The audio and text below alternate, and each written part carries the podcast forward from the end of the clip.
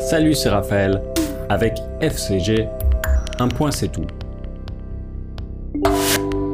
Et aujourd'hui, on parle du vrai franglais.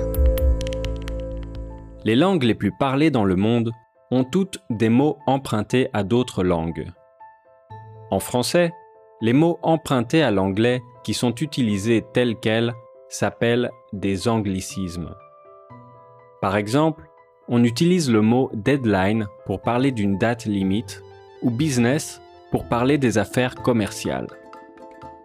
En anglais, on trouve aussi des mots qui viennent directement du français, comme déjà vu, ou dérivés du français, comme independent ou organization.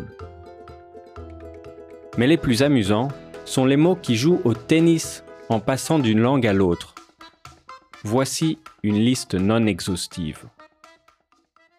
Le mot budget vient en fait du mot bougette en français du Moyen Âge, qui désignait un petit sac servant à garder sa monnaie. En passant à l'anglais, le mot bougette est devenu budget, puis il est repassé au français comme budget.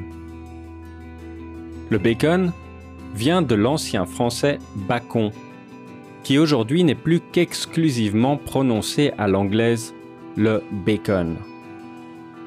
Un challenge, qu'on préfère souvent au mot défi, vient de l'ancien français challenge. Et la toile bleue utilisée pour faire des jeans, denim, vient à l'origine de la ville de Nîmes, dans le sud de la France. Bien qu'on utilise parfois le mot courriel, la plupart des francophones parlent plutôt d'un email, alors que le mot mail vient du français mal pour mal poste. Même si c'est cool aujourd'hui de parler de fashion plutôt que de mode, rappelons que ce mot vient de l'ancien français fachon, qui désigne l'apparence d'une personne. Le management, qu'on utilise pour parler de la gestion n'est autre que le mot ménagement, qui veut dire exactement la même chose. Et lorsqu'un pilote d'avion en difficulté lance dans son appel radio un Mayday, il veut simplement dire Venez m'aider. Le pédigré, qui décrit la généalogie d'un animal, vient du mot anglais pedigree, qui vient lui-même du français pied de grue, cette patte d'oiseau qui ressemble à un arbre généalogique. Quand on parle de poney, en français, on croit utiliser le mot anglais pony, mais on utilise en réalité le mot poulenais qui désignait des chevaux de petite taille en ancien français. Le roast beef, ce bœuf rôti, n'est autre que le roast beef. Mais est-ce que roast beef ne viendrait pas lui-même de bœuf rôti?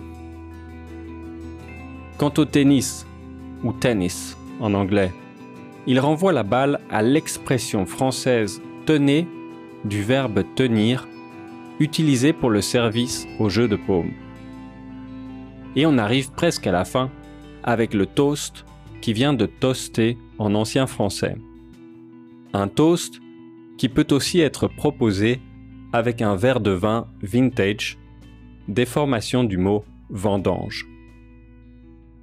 En bonus final, voici l'histoire du corps anglais, qui n'a rien d'anglais. Si l'histoire est vraie, elle vaut le détour. Il s'agirait d'une description de sa forme de corps anglais avec un angle.